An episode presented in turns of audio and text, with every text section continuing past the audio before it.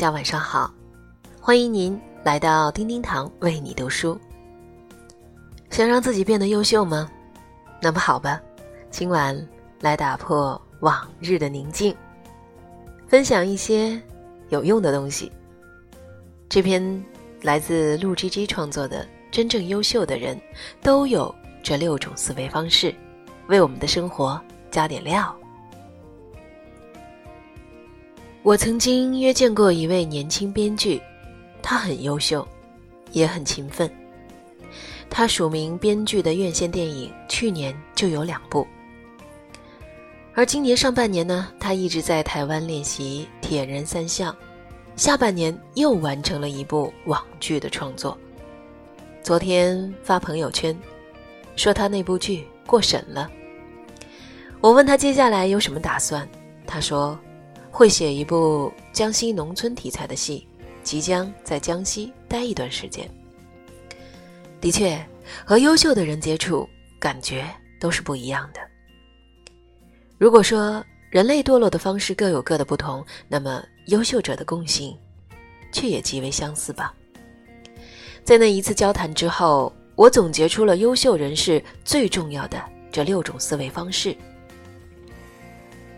第一，目标导向型思维。没有目标的人，永远是无力的、涣散的。优秀的人心里都住着一台挖掘机，不断的深挖自己的愿望和目标。这里的愿望是指藏在内心里的真实诉求。他们也都明白，目标是自我的第一驱动力，也是努力的根本理由。老张是一位深耕于 O2O 领域多年的老油条，在某次运营会议上，我听到他问所有员工一个问题。我们为什么努力想把这家公司搞好？很多人回答：为了梦想。老总说不对，为了赚钱。然后他又问了：那为什么要赚钱呢？会议上沉默了一分钟，才有人开始回答：为了买房，为了买车，为了娶漂亮姑娘，为了家人过更好的生活，为了有朝一日。不再让别人瞧不起自己。老总的行为其实是在唤起每个人的初始愿望，而这种愿望就是目标。他们往往是埋藏在一些冠冕堂皇的说辞之下，需要一遍遍的追问才能问出来的。普通人往往目标感不强烈，所以基本无法驱动自己做事。但优秀的人是相反的。他们不立目标不行动，始终用目标来指引自己努力的方向。中国编剧作家富豪榜的首富是高满堂，他曾经在一次分享会上谈过，年轻时有一次去电影学院旁听，想进教室和那儿的人一起讨论电影，结果却被人赶了出来。从那会儿开始，他就发誓要成为一线的编剧。不会再让别人如此对待自己了。他笑着说：“从那以后，做一名好编剧就成了他一生的目标。”第二，利他思维。你有没有发现，高情商的人更善于利他，低情商的人更善于利己？一个人情商的高低，源自利他与利己两种思维的博弈。为什么说优秀的人更善于利他思维呢？因为利他是为了更好的利己，聪明人都明白这个道理。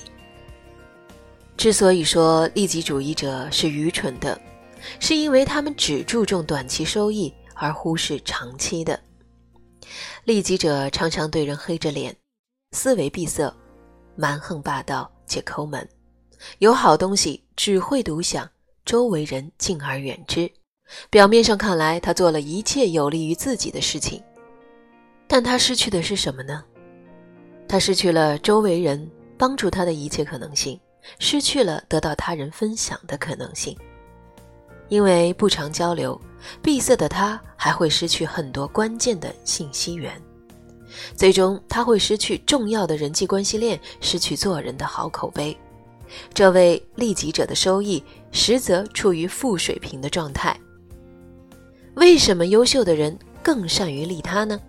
原因便在于此：利他者的收益要远远大于利己者。那些愿意帮助他人、为他人提供价值的人，也会常常得到他人提供的价值。第三，迭代思维。优秀的人危机意识很强，他们明白，在这个时代，稍不注意便会落后于他人。人如果不学会迭代自己、更新自己、改良自己，那么失败就是分分钟的事情。就像做产品一样，产品有一点零、二点零的版本迭代，优秀的人也都善于优化个人版本。三五年过后，如果你依旧在原地踏步，这便是最危险的事情。一个人可迭代的方面有很多，在此举个例子吧，比如工作流程的迭代。读高中的时候，我同桌答卷速度特别慢，后来我看了看他的卷子，才知道是他写的字太正了，浪费了太多的时间，一笔一画，一撇一捺都清清楚楚。关键是他还有强迫症，有的笔画还得描上个三五遍才放心。他学了很久，才学会写草书。看到这里，你也许会笑了吧？念到高中，连基本的草书都不会写，真的假的？其实很多人在书写习惯上已经是十年以上，要想改变，并没有那么简单。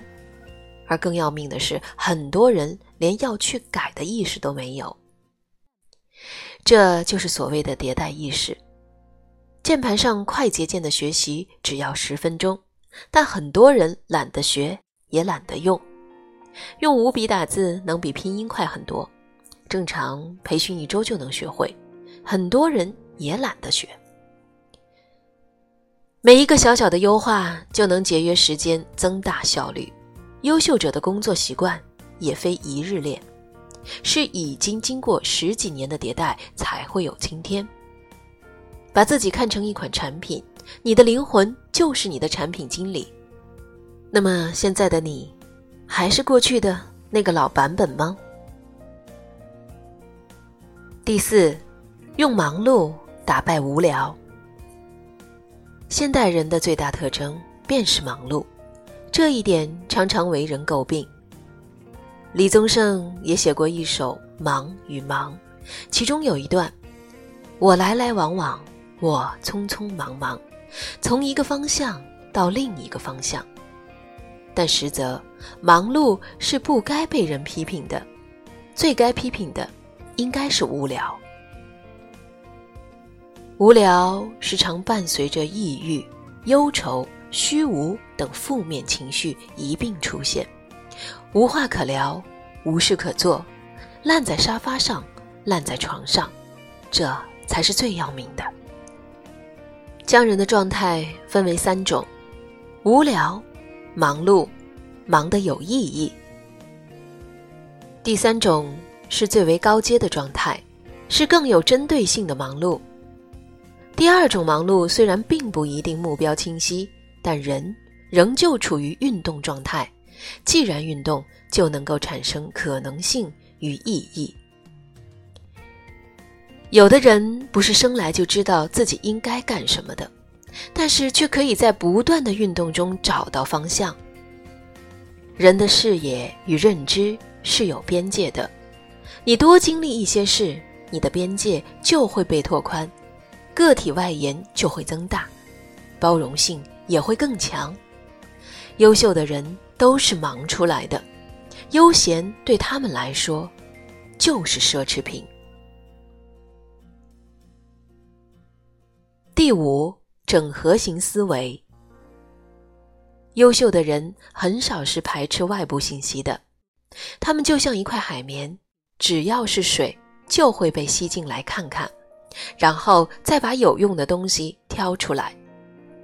所以你会发现，他们大部分喜欢读书、看电影、欣赏艺术品，对音乐有自己的品味，对文学有自己的理解。他们善于整合，善于从外部信息里提取对自己有价值的东西。曾经有读者问我：“读书有什么用呢？”我的想法是：如果抱着功利的诉求去读，不如不读。只有静下心的人，才有机会体会到另一层世界的美妙。正如优秀的人大都有私人的汲取营养的方式，例如阅读、音乐、电影、绘画，都可以看作是一种输入。优秀的人都讨厌拒绝，因为他们都明白，当一个人开始无意识的拒绝，他便即将落伍了。我曾经走访过上海西边的一座古镇，区委书记很年轻，他才三十多岁。听书记现场讲座，讲了新农村建设问题。你能想象吗？这位书记竟然爱上 B 站，也看日漫，最喜欢看美国电影。他曾经在美国西部片里受到启发，想到了有益于农村区域建设的提案。就像乔布斯曾远赴印度寻找灵感，谁会想到去了一趟印度，能够打造出世界上这最完美的产品之一呢？优秀的人都善于张开毛孔，充分感受世上的事物，像海绵一样饥渴，像初学者那样谦卑。因为有些事情看上去无用，但实则是无用之大用。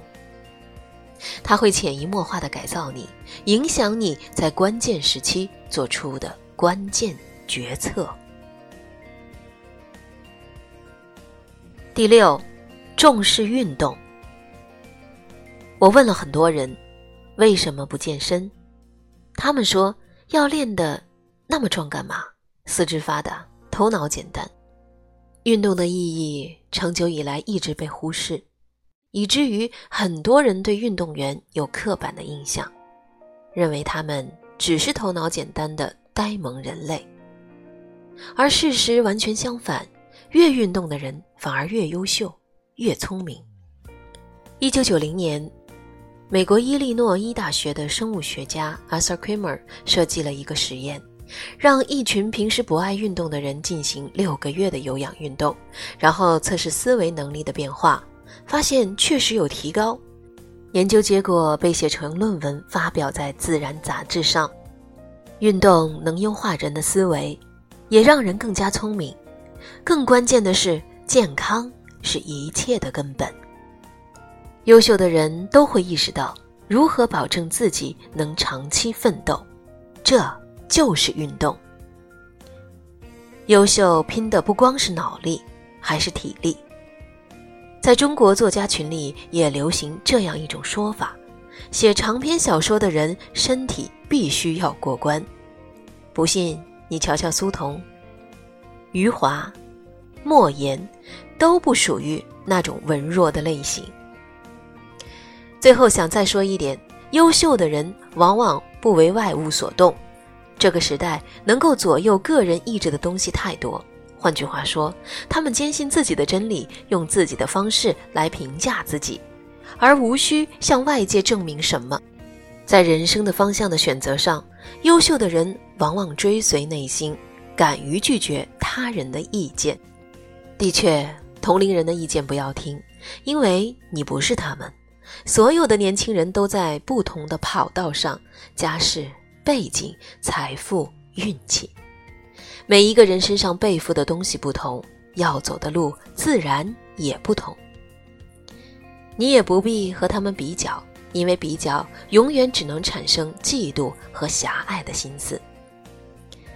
老一辈的人也不要听，你或许常常听父母亲戚说公务员好，去考公务员吧，但他们只是试图用上一代过时的经验来驯化你。